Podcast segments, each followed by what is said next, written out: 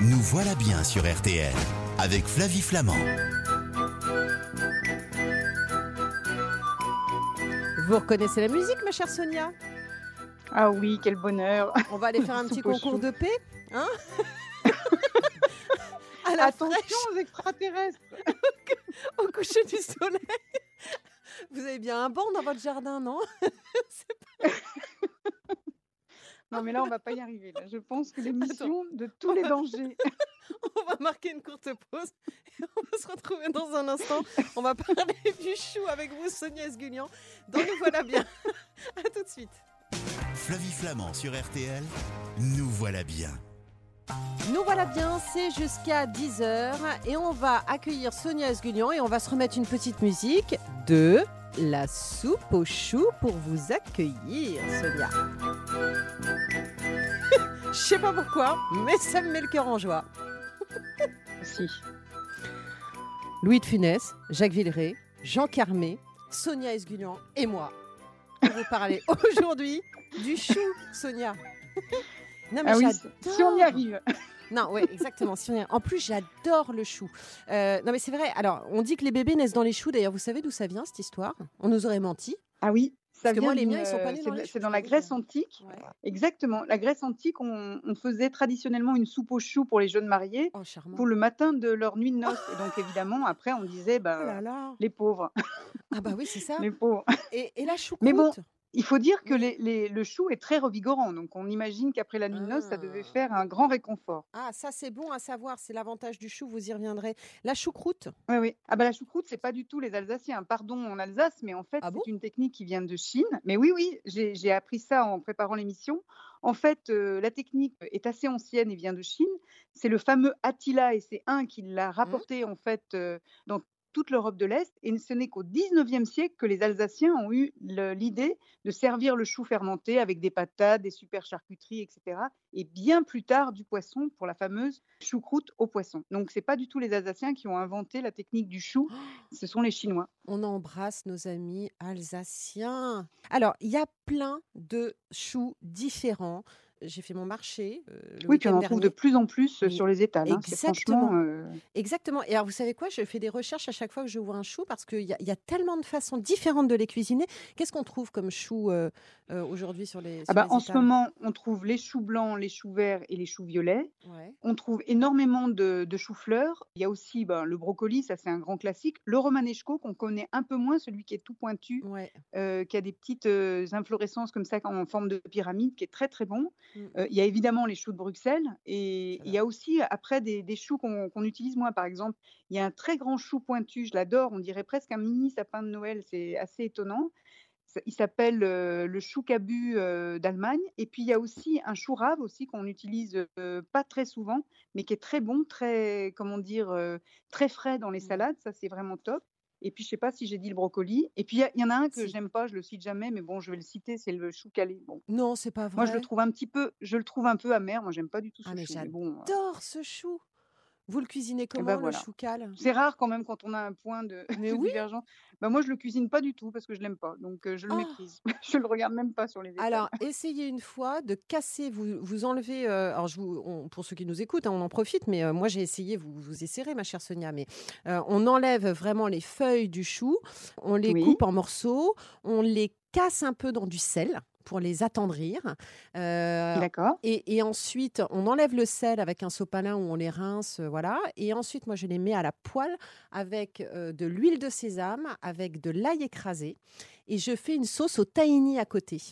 Crème, Ah bah ça, devrait me plaire ça. voilà, miso, un peu de miso rouge, euh, voilà, ou, euh, ou, du, euh, ou du miso blanc, et du sel et du poivre. Et quand le chou, je le mets comme ça, donc avec l'huile, je le fais, je le fais saisir, et ensuite je mets de la sauce tahini dessus. Et franchement, vous goûterez, vous essaierez, d'accord, et vous me direz. Ah mais promis, je vais essayer. Promis, J'adore le choucal. Bon, bref, ça c'était ma petite recette, mais c'est surtout vous qui normalement nous en donnez.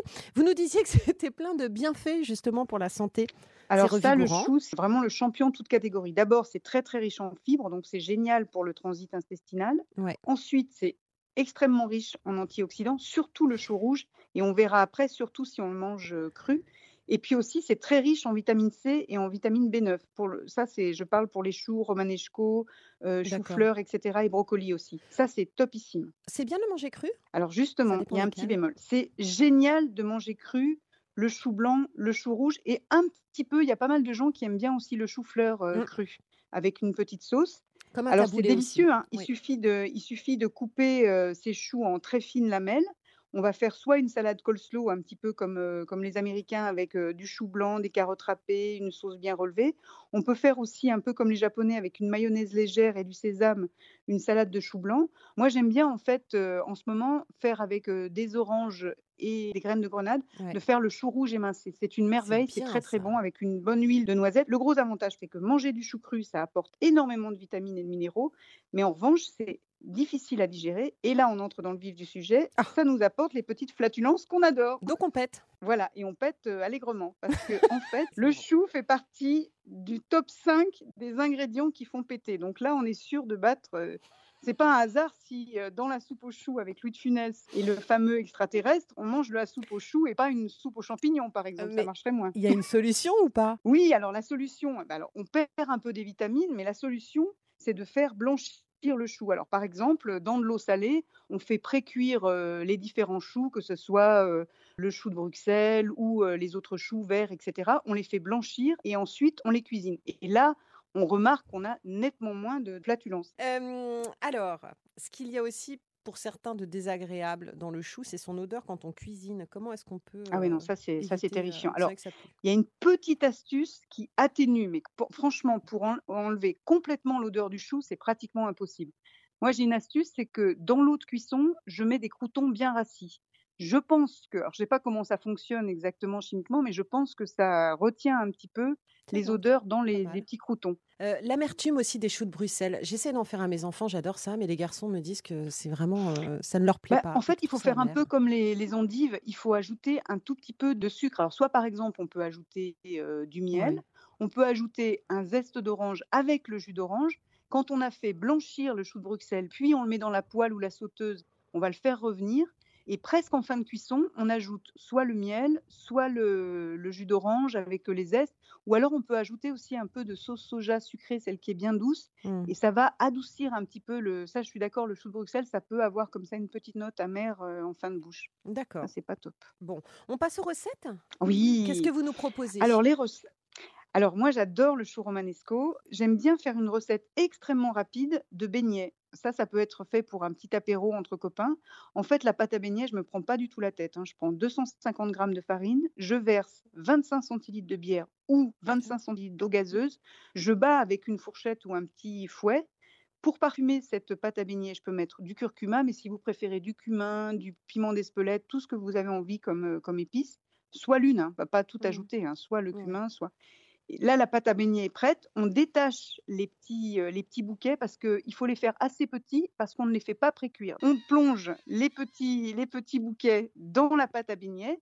Puis on les plonge dans un petit peu d'huile, alors plutôt de, l'huile de tournesol qu'on aura fait euh, chauffer mmh.